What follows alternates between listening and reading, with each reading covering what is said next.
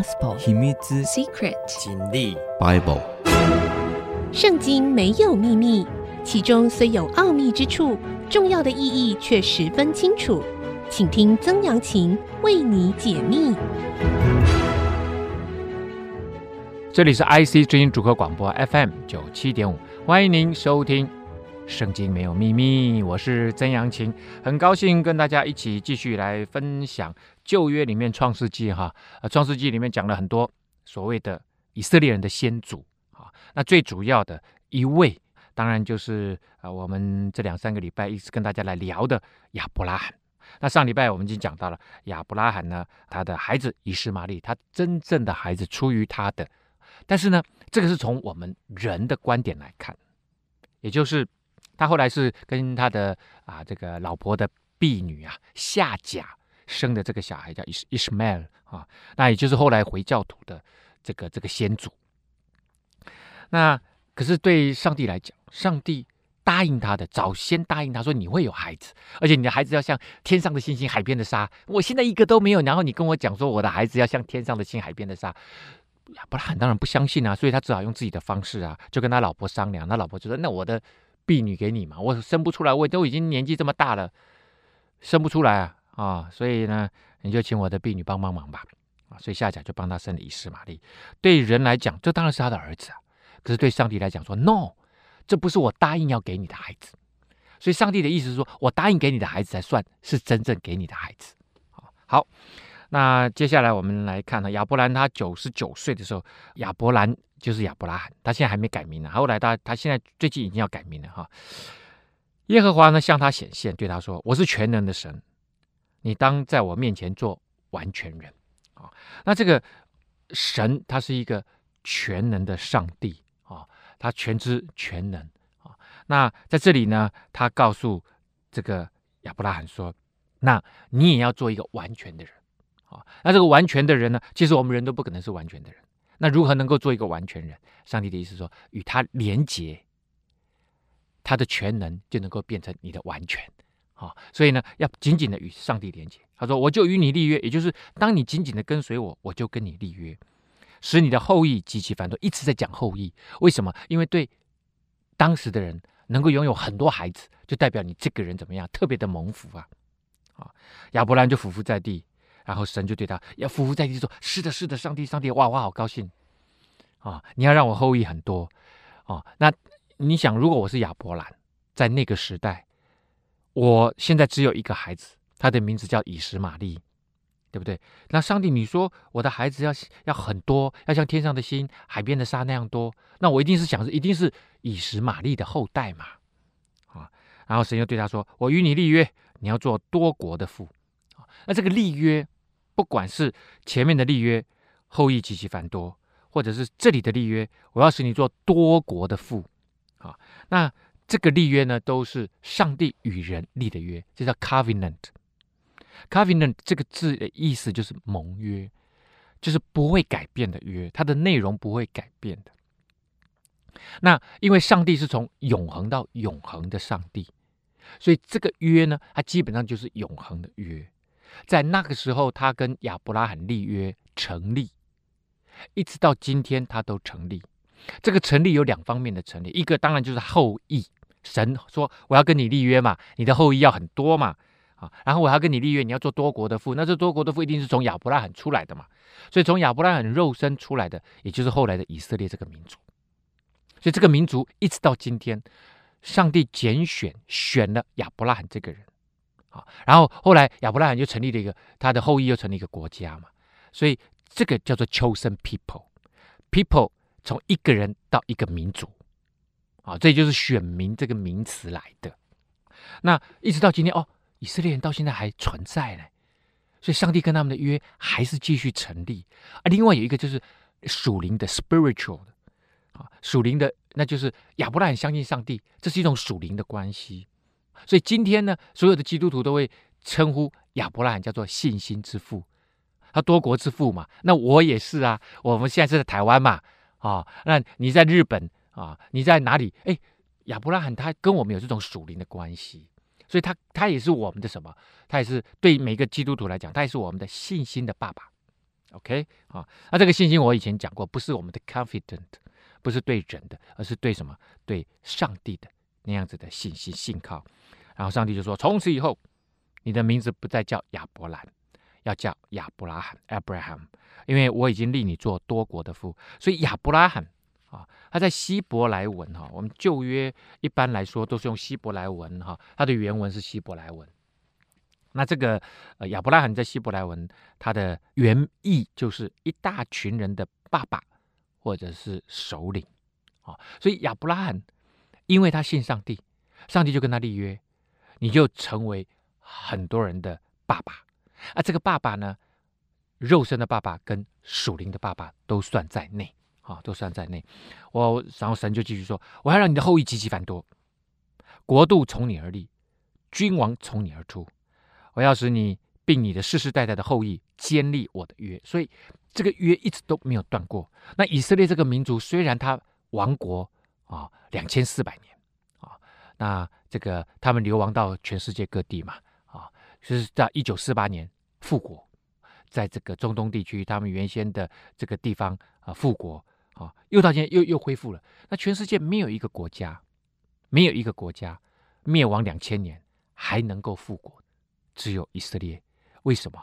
因为这个约还在那里，所以上帝跟亚伯拉罕说：“哎，你的后裔极其繁多啊，然后你你要变成大国啊。”所以，呃，你你会可能会说：“哎，那亚以色列算什么大国啊？这现在看起来，美国、俄罗斯、中国这才叫大国嘛。”哦，那这个以色列是小国啊。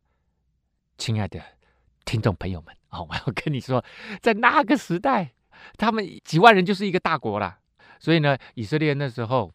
光是他们回到，他们从这个出埃及出来，就至少两三百万人，哇！这个在那个时候已经是很大很大很大的国了啊，很大的国。好了，那要做一个永远的约，那这个永远的约对上帝来讲，他在亚伯拉罕的时候这个约成立，一直到今天，他还是成立的啊，他还是成立，要做你和你后裔的神啊，所以亚伯拉罕的后裔就是今天在以色列那那那一块土地上面的犹太人。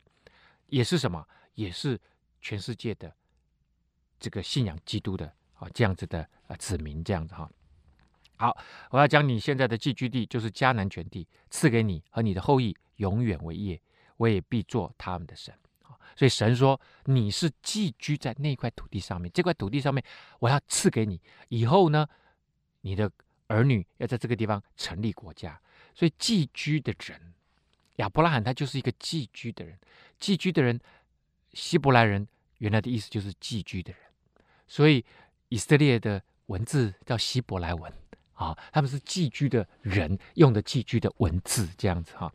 好，所以这个民族是很奇特的，他们即使有自己的土地，他们说他们是寄居的人，为什么？因为他们觉得他们真正的家是在天上的家，地上就是寄居的。啊，地上就是寄居的。好，那神又对亚伯拉罕说：“你和你的后裔必世世代代遵守我的约。”，这个约啊，后来我们知道，在摩西带领以色列出埃及之后，上帝有很多的什么，有很多的律法啊，这些都是约啊。那当然，这个主要的约定就是你跟我的关系，你信靠我，我祝福你，我们一起往前走啊，这种约的关系。然后，所以呢，为了要给这个约一个 mark 啊，那这个 mark 好像签名一样。哎，我我们如果在商业里面，我们签契约，双方是不是要签名？签名代表什么？代表我承认，你承认嘛？那这个约呢？上帝说，我们也要有一个签名。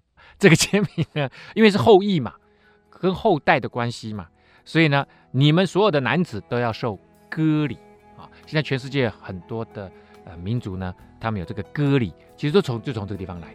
割礼当然就是把男性的生殖器的多出来的皮割掉啊，就是把包皮割掉，那就割礼。这就是我与你并你的后裔所立的约，是你们所当遵守的。你们都要受割礼，这是我与你们立约的证据。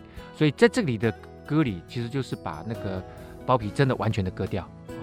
那这个割掉以后呢，当然一方面也是跟卫生有关，那一方面呢，主要就是。为了要证明上帝跟人立约啊，所以你的后代只要是你的后代都要受这个割礼。你们世世代的男子无论是家里生的，是你的后裔之外，用银子从外人买来的，生下来第八天都要受割礼。所以小 baby 出生第八天就受割礼。我们休息一下，稍后回来。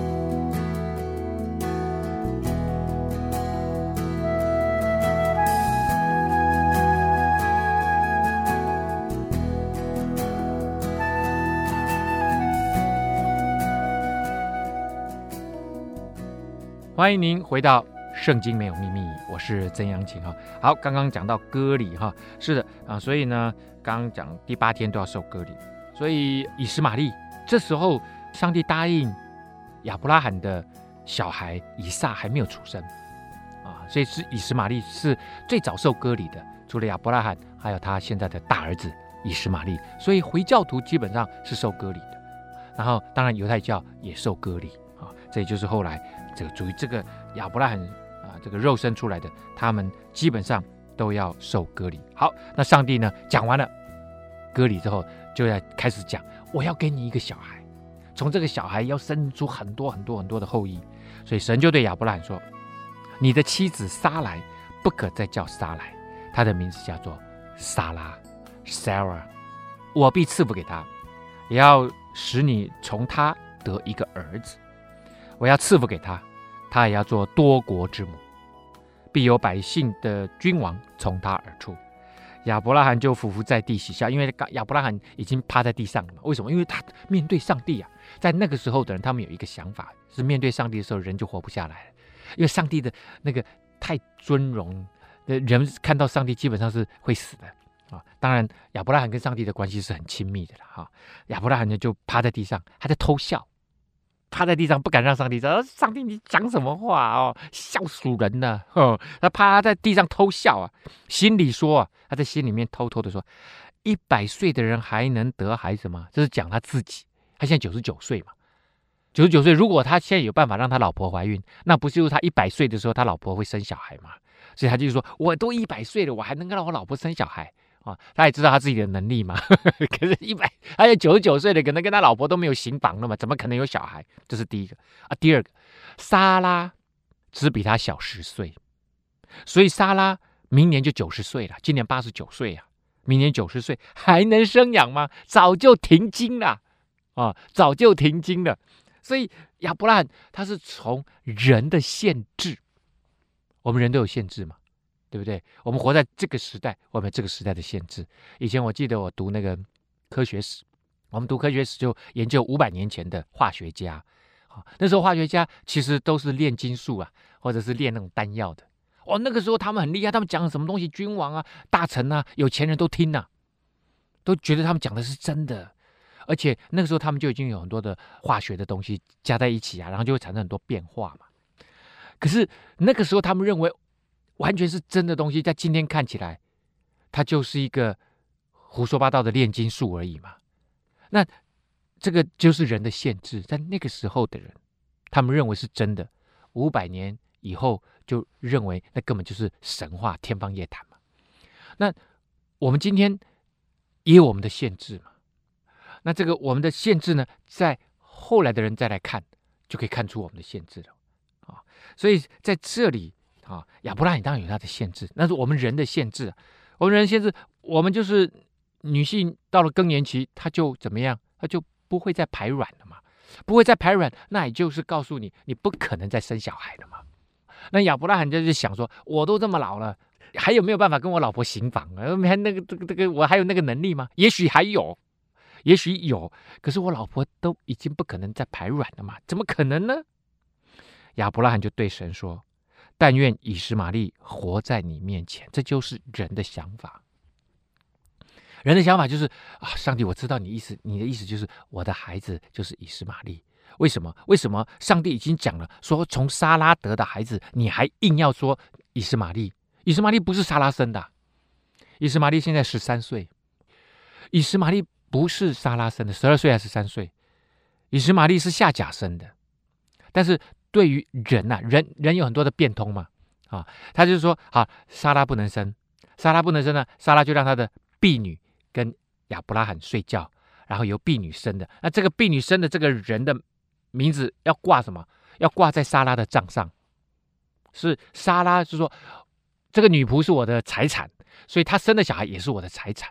啊，这个在后来的很多的这个律法里面，哈，这个摩西写的律法里面，他是这样规范的。啊，所以呢，亚伯拉罕他就想说，那以实玛利是挂在谁？挂在撒拉的账上嘛？所以他就说，哎，也许上帝的意思是这个吧，指的是以实玛利。神说，不然。你妻子撒拉要给你生一个孩子，你要给他起名叫以撒，Isaac 或者 Isaac 啊。那这个以撒呢，很好玩。以撒的希伯来文的原意就是他笑了，哈，他笑了。所以谁笑了？亚伯拉罕在偷笑啊，啊！所以上帝还特别说，不是以实玛利哦，你的孩子，我给你的，我答应你的，这叫做神应许啊，神答应的。就叫做以撒，所以你会有一个新的孩子啊，不是以实玛利，就是以撒。我要与他坚定所立的约，我跟你立的约其实是跟他立的。未来你的后裔是从这边出来的，做他后裔永远的约。只要是从以撒出来的，他的后裔，这个约是永恒的、永远的约。这个约不会改变，因为上帝是不改变的上帝。至于以实玛利呢？哎啊，以实玛利也是你的孩子嘛。那上帝说：“因为你爱我，你跟我的关系很好，你跟从我，你信靠我，所以你不用害怕。以实玛利，我也会祝福他，我也应允你，我必赐福给他，使他昌盛，极其繁多。他必生十二个族长，我也要使他成为大国。啊，这也就是我在之前的节目里面说过，你去看这个回教啊，伊斯兰的他们这个支派，这个以斯玛利一样有十二支派。那这个在在旧约里面都有写哦。”啊，他的以斯玛利生什么小孩，生什么的，总共也是十二个小孩。然后以撒其实并没有十二个小孩啊，以撒反正只有两个小孩，所以这个蛮有意思的哈。好了，到了明年这个时候呢，撒拉要给你生一个小孩，他的名字叫以撒啊。那我要坚定这个约。啊，神说完呢，跟亚伯拉罕说完呢，他就离开他上升去了啊。正当那日呢，亚伯拉罕遵着上帝的命啊，就给他的儿子以实玛利。和他家里面所有的男子要做什么？没错啊，因为上帝讲了很长一段了，行完割礼以后，然后又说要给你呃一个新的小孩叫以撒嘛，所以呢，上帝走了以后，亚伯拉罕没有忘记他的任务，先行割礼，所以呢，所有的男士们啊，一个一个脱裤子行割礼。哎，以前行割礼要怎么割啊？有没有想过？那时候没有铁器啊，还没有铁器时代啊。哦，还没有这个，现在是用用石头敲的很扁扁的，然后磨的很利啊、哦，用酱去割，哎呦，然后又没有麻醉药，哎呦，所以呢，后来才有一件事，这个行割礼的谋杀案呢，这个以后以后有机会我们再来讲，跟犹大有关啊、跟犹大有关，那这个割礼。其实是呃，在那个时代是蛮蛮蛮恐怖的啊、是蛮恐怖的。至少要休息一个三四天，让那个伤口慢慢结痂恢复。在那个三四天里面，那个男人都非常的虚弱啊、行这个割礼。无论是家里生的，用银子买的，都行了割礼啊。亚伯拉罕行割礼九十九岁啊，老头子还能够撑得住，身体应该是很不错啊、身体应该是很不错。他的儿子以实玛利受割礼的时候十三岁啊。正当那日，亚伯拉罕和他儿子。以实玛利一同行割礼啊，所以他们两个呢，老爸跟儿子呢一起行割礼，这样子哈。好，那我们继续啊，再来看哈。那又出现了一件事情，那这个亚伯拉罕的事情呢，上帝记载的特别详细，也特别多。为什么呢？因为这是第一个，从早从这个早期亚当夏娃一直到现在啊，第一个在上帝呼叫他的时候，他回应了上帝。他自己自愿的跟随上帝，然后与神同行，信靠上帝，跟上帝一起去冒险，这是第一个。所以上帝拣选了他以后呢，跟他之间有很多奇妙的事情发生。耶和华在曼利橡树那里向亚伯拉罕显现出来，那时很热。亚伯拉罕坐在帐篷的门口，举目观看，见有三个人在对面站着。他一见，就从帐篷门口跑出去迎接他们，俯伏在地说：“我主，我若在你眼前蒙恩，求你不要离开仆人往前去。”好，这里有一个非常有趣的画面啊，很热啊，啊，那天很热，那很热呢，就不想在帐篷里面嘛。帐篷里面这个怎么说呢？就是比较闷嘛，啊，所以亚伯拉罕就坐在门口纳凉。哎，刚好抬头一看，远远来了三个人，来到他们面前，然后亚伯拉罕做了一件事情，他站起来，冲出去迎接他们，然后趴在地上，俯伏在地啊，然后呢，跟他们说：“哎呀，我主，还称他们对方为主，他怎么知道他是主啊？”他说：“我若在你眼前蒙恩，你不要离开，留下来做我的客人。”这件事情非常有趣，我们等一下再继续聊。我们休息一下，稍后回来。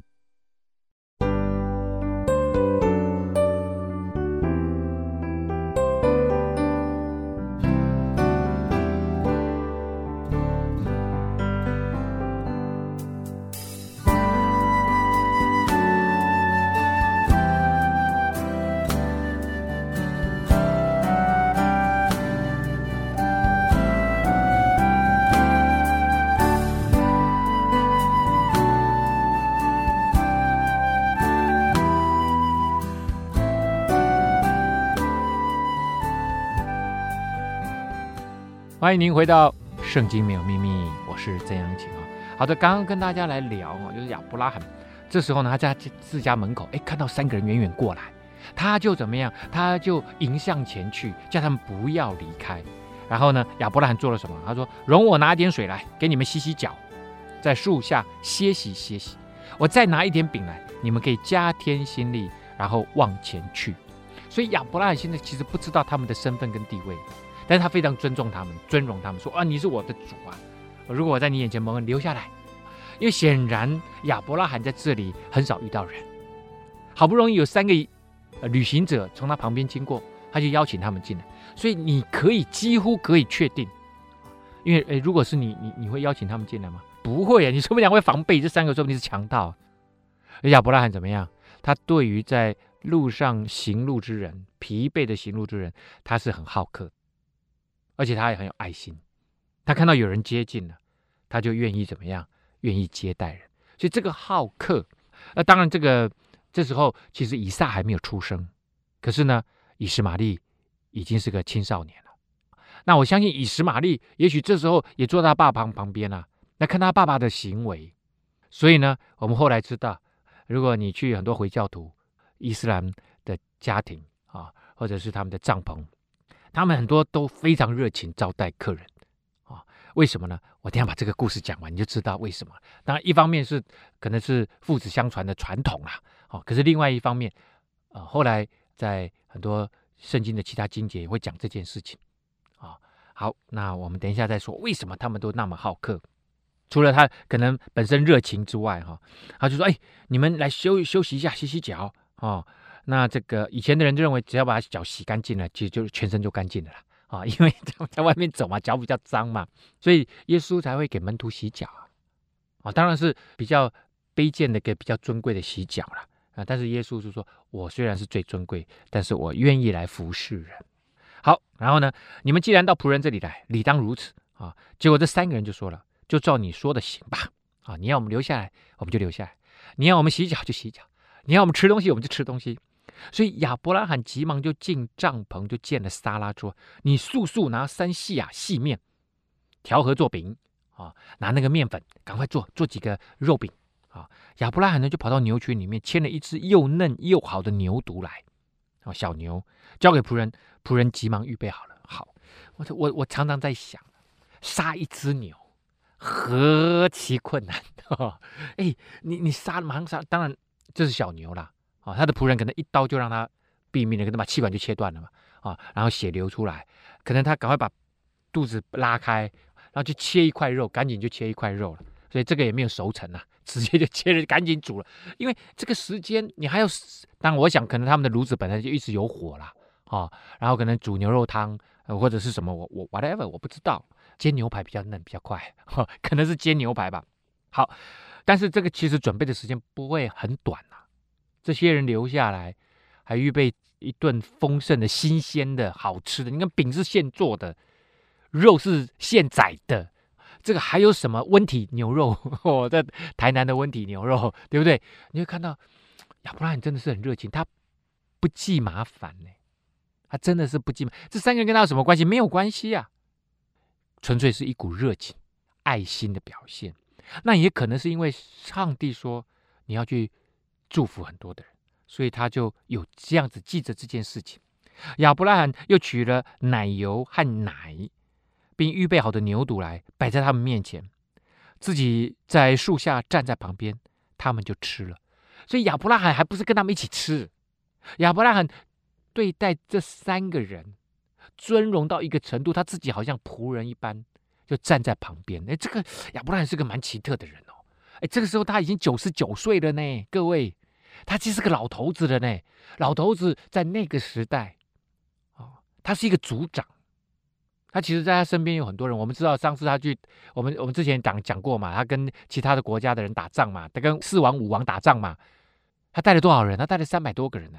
这三百多个人都听命于他。他其实是个族长，他有很尊贵的身份。哎，给他对人对待人这么好。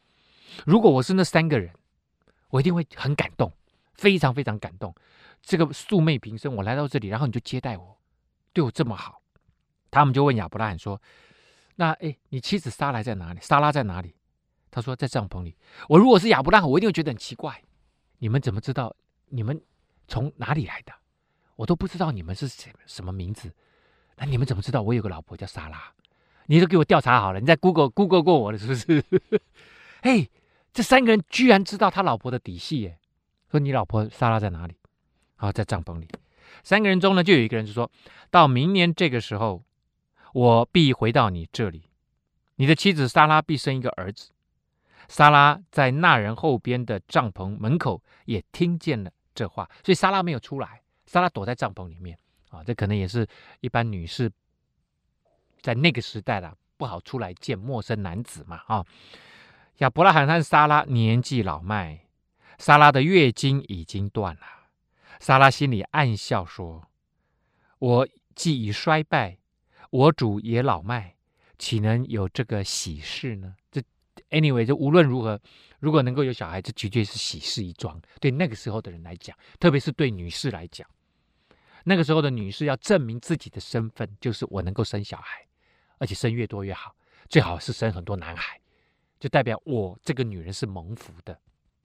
所以呢，莎拉这么久没有生小孩，她老公，所以我就说，在这一点上面，亚伯拉罕是一个很棒的老公，他很包容，他也很爱莎拉。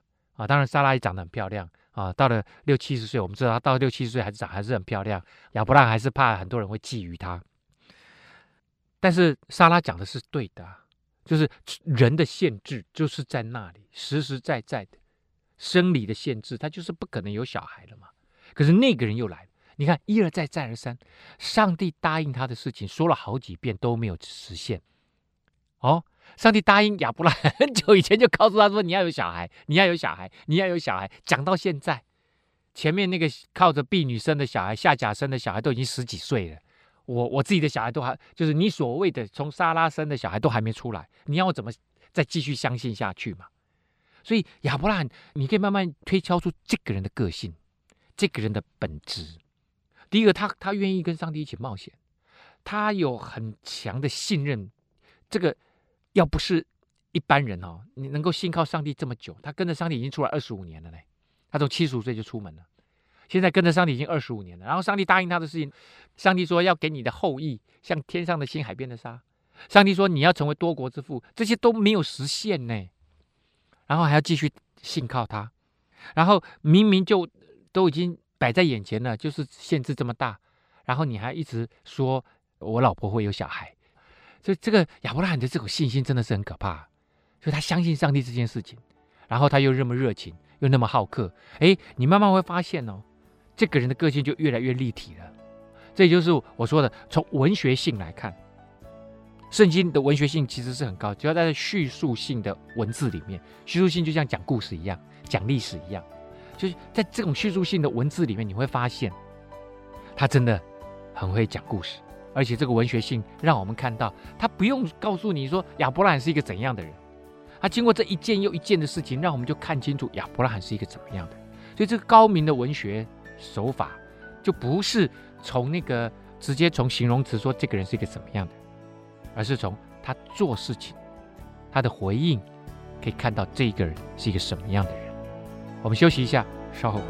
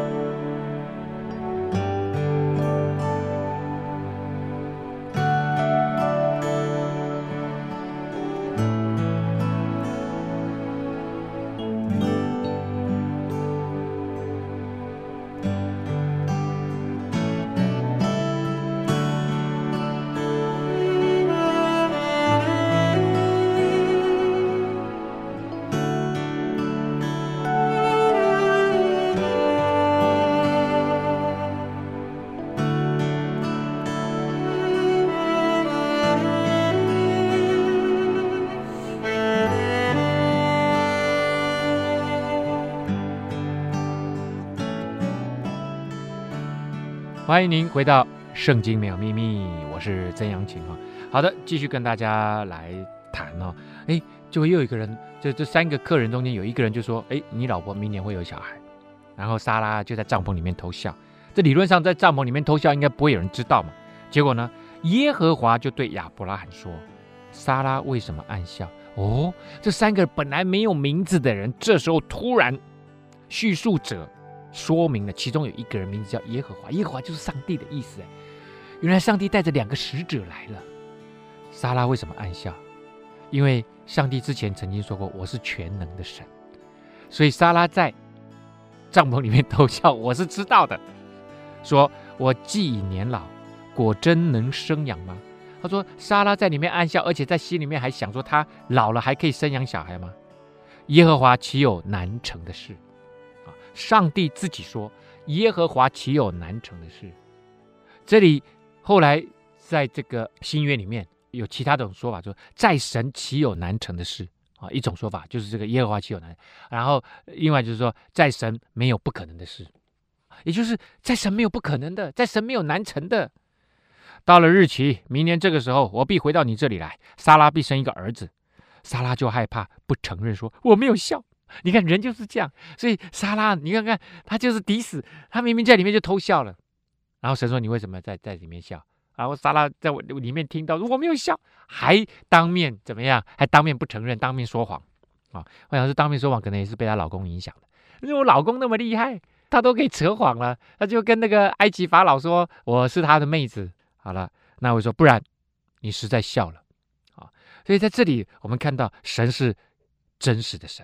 他是信实的神啊，是就说是，不是就说不是啊。为什么要这个不承认呢？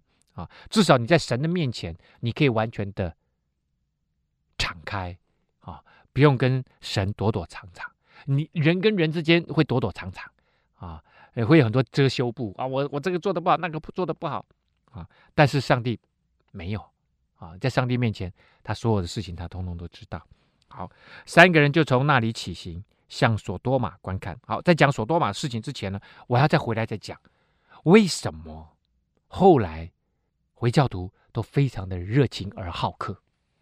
以实玛利的后代，为什么？因为我以实玛利可能在旁边也看到，我说了嘛，因为他们后来的人就说，亚伯拉罕在无意之间，他就接待了三位天使。有些人说那个。耶和华其实他还是天使啊，不是不是说耶和华是天使，耶和华当时是上帝。他的意思说，这是上帝派来的三个天使。有些人是这样说，那有另外一种说法是，其中一个就是耶和华神自己来了，另外两个是什么？另外两个是天使。好了，无论是三个天使，或者是两位天使加上帝，就是在无意之间，因着他的热情，因着他的爱，因着他的好客，他就接待了天使。所以呢，这个传统。这个从神的角度来看这件事情，这就是神学啊。就是说，哎，人呢应该要好客，应该要常常接待人。为什么？第一个，每个人都是上帝的儿女啊，每个人都是上帝所创造的，所以你接待了任何一个人，其实就是接待上帝的儿女，这是第一个啊。第二个，你怎么知道不可能就接待了天使呢？天使的样子就跟人的样子是一样的，但是呢，他们可能有另外的能力是我们不知道的。但是呢，哎，他们就觉得说，哎，亚伯拉罕，我们的先祖做了这些，我们也要跟着做。所以你你会发现，如果你去呃很多的中东地区，你去这些回教地区啊，当然不是那种激进的啦，你会发现他们很好客，真的非常好客。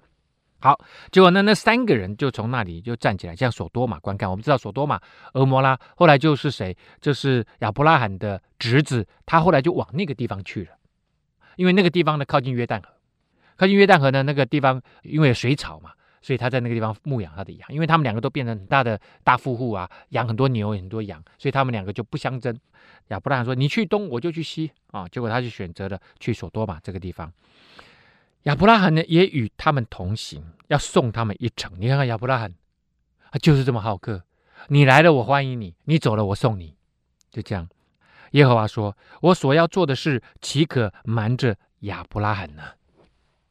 上帝很少讲这个话，大概也就只讲了这一次而已，也就只讲了这一次，就是上帝跟亚伯拉罕的关系，因为这是第一个愿意紧紧跟随上帝、死心塌地跟随上帝、死心塌地到一个程度，他跟到上帝二十五年，上帝答应他很多事情都没有做到，这个人还是死心塌地的跟随上帝。你你要一般人，就是你要我跟你二十五年，OK 啊，但是你你会一直放好处给我吗？对不对？可是亚伯拉罕没有，亚伯拉罕就是一直跟随上帝。这上帝答应他很多事情，这时候都还没有实现，后来都实现了啦。但是上帝说：“我所要做的事情，岂可瞒着亚伯拉罕？如果一个人你跟上帝有这种关系，就是上帝说我要做的事情，我不可以瞒着你，我要告诉你。哇，你知道这个人他的身份有多尊荣啊？就上帝把你看作是什么？我什么事情都要跟你分享。这个就是后来所谓的朋友的关系。”朋友的关系，亚伯拉罕必要成为强大的国，地上的万国都必因他得福。所以亚伯拉罕是一个上帝祝福他，他变成一个强大的家族跟国家之外，而且接下来也要从他去祝福别的人。这个祝福别人的意思说，上帝祝福我，我有很多看得见的、看不见的这样子的祝福。看得见的很可能，亚伯拉罕是个大富户，他非常非常有钱哦。他的有钱的程度就跟现在的亿万富翁这么有钱，他是非常非常有钱的人。但是呢，上帝说：“你这个东西，你要去祝福别人，就是你好像是一个活的水一样，有很多水流进到你的池子里面，然后你还要流出去祝福其他的人。那这个包括什么？包括你的信心。所以亚伯拉罕为什么伟大？”不是因为他的祝福很多而已，而是他信靠上帝的那一份信心，他分享给很多人，包括今天啊，很多的呃，这个从犹太教，包括伊斯兰教，这种一神教、天主教、东正教、基督教啊，都是什么？都是从这个传统来的。所以这个就是亚伯拉罕的信心，也祝福了很多人一起来信靠上帝。所以地上的万国都必因他得福。现在全世界有三分之一的人基本上在这样子的一神教的信仰里面，我这真的是地上万国都因他得福了。我眷顾他，我要叫他吩咐他的众子和他的眷属都遵守我的道，并公行义，使我所应许亚伯拉罕的话都成就了。所以亚伯拉罕要祝福别人，先要祝福他自己的家里面的人。OK，所以上帝说我眷顾他，然后他要叫他去吩咐他的众子啊，就去教导他的孩子，还有他的眷属，包括他的老婆，包括他的婢女。包括他们整个家族的人都要遵守我的道，所以上帝不仅仅是要让亚伯拉罕蒙福啊，也要让他在他四围的人蒙福，也要叫他的后代蒙福啊。怎么让他们蒙福呢？要介绍这位上帝给他们认识，这就是上帝给亚伯拉罕一个使命。这个使命就是把祝福传扬出去。这个使命从旧约这个时候开始，一直到。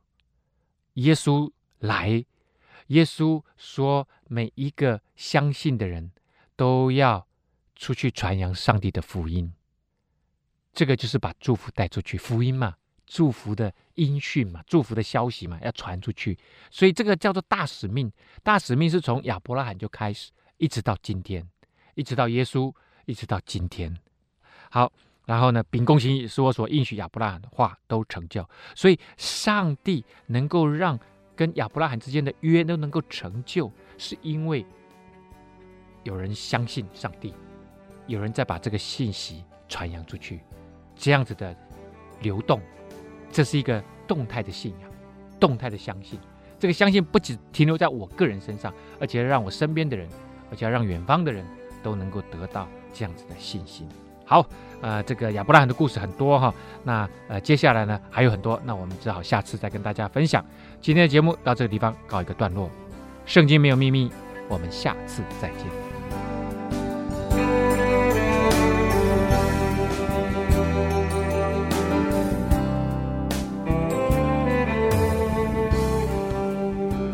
本节目由蒙利自动化赞助播出，蒙利自动化。为你的生命带来祝福。